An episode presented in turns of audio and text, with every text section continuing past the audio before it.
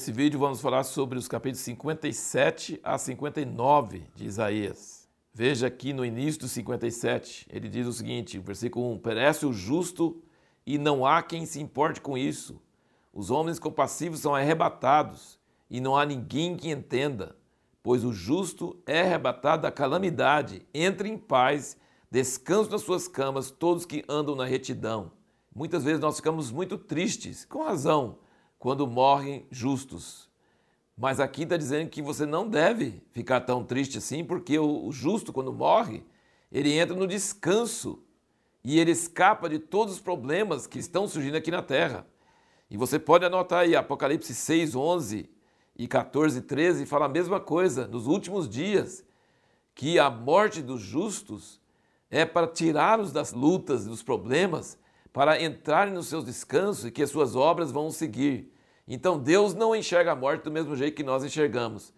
E muitas vezes nós ficamos tristes quando alguém morre, mas ninguém morre fora da hora de Deus, fora da permissão de Deus. Se Deus não quiser que morra, não morre. Não tem jeito de morrer. Davi foi prova disso, morreu de velho, mas passou perigo de vida um monte de vezes, um monte de vezes. Um dos grandes temas de Isaías, nós falamos nos últimos vídeos sobre o braço do Senhor, nós temos falado sobre o servo do Senhor, mas tem um dos grandes temas de Isaías é o caminho do Senhor. Vou só ler alguns versículos aqui antes de falar um pouco sobre esse caminho, mas você vai ver em todo o livro de Isaías que fala sobre esses caminhos do Senhor.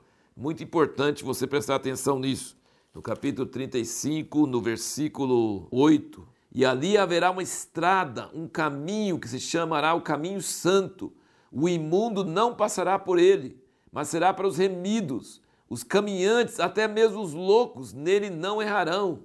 Ali não haverá leão, nem animal feroz subirá por ele, nem se achará nele, mas os redimidos andarão por ele. Então você está vendo que esse caminho é um caminho santo, os loucos não vão errar, vai ser bem simples.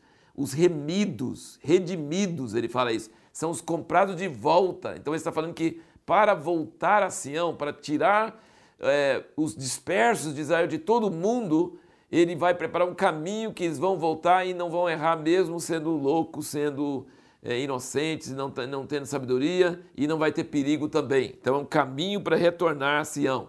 E aí, a partir do capítulo 40, que é o começo dessa nova parte de Isaías, ele é famoso: Consolai, consolai o meu povo, diz o vosso Deus.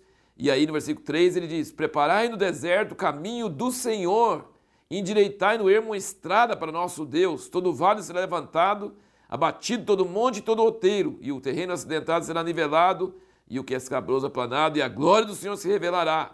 Então aqui já está falando sobre um caminho para o Senhor. Aquele outro caminho é para os remidos. Será que é outro caminho? Talvez seja o mesmo caminho.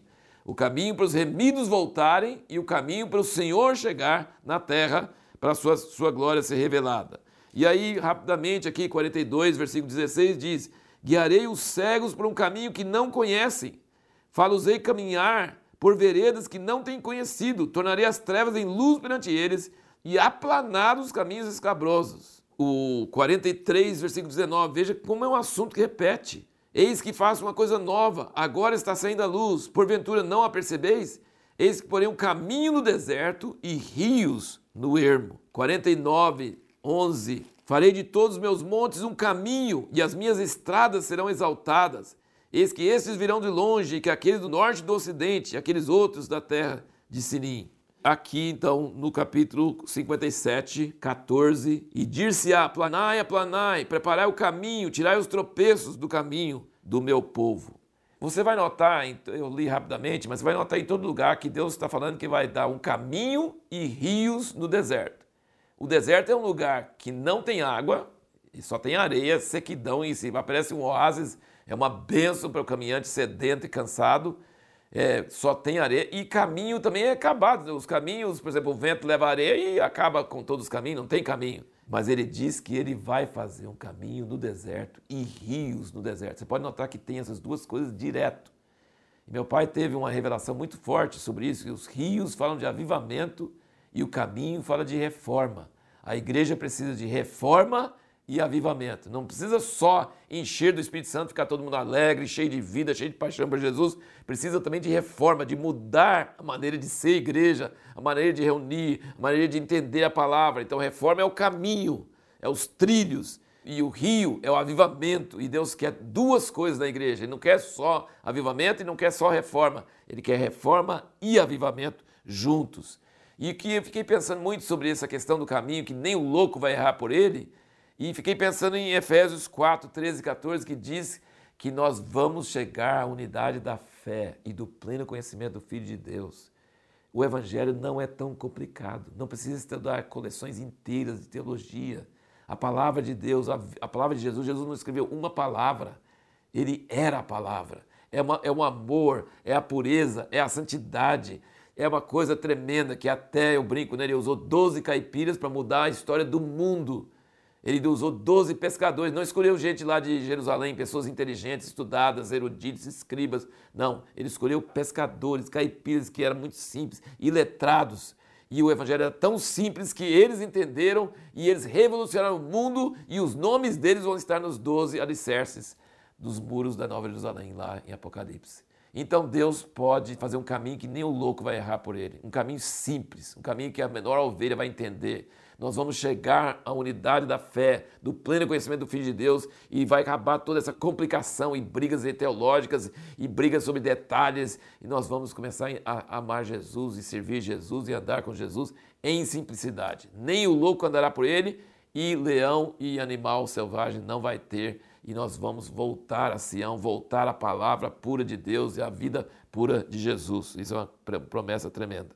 E a, a pergunta que nós fizemos no último vídeo foi sobre é, o que, que, pode impedir oração. E aqui fala sobre oração e fala sobre jejum. É, fala que eles jejuam, mas Deus não responde. Por que será? Ele fala, porque vocês não cuidam dos pobres e porque vocês são injustos com seus empregados os seus servos, os que trabalham.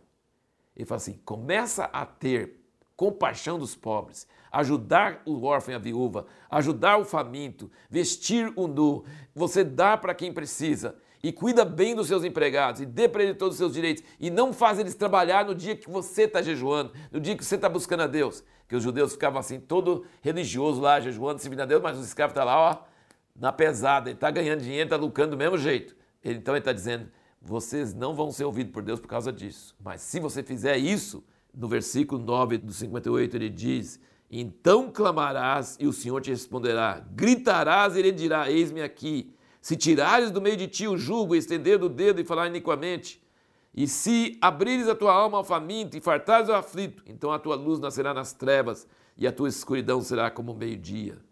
E aí no início do capítulo 59, eis que a mão do Senhor não está encolhida para que não possa salvar, nem surdo o seu ouvido para que não possa ouvir. Mas as vossas iniquidades fazem separação entre vós e vosso Deus, e os vossos pecados esconderam seu rosto de vós, de modo que não vos ouça. Então é muito importante entender que se você não está cuidando dos pobres, se você não está sendo justo com seus empregados, com as pessoas a quem você deve, com as pessoas que dependem de você, se você está em iniquidade, em pecado, a sua oração não será ouvida. É muito importante entender que esse é um princípio muito forte do livro de Isaías. Ele fala isso desde o princípio. Deus responde pessoas que falam, agem com sinceridade, com justiça. E o braço dele não está curto. Ele pode res responder e nos salvar. E a pergunta que nós vamos responder no próximo vídeo é: existe uma regra infalível para interpretar as profecias do Velho Testamento?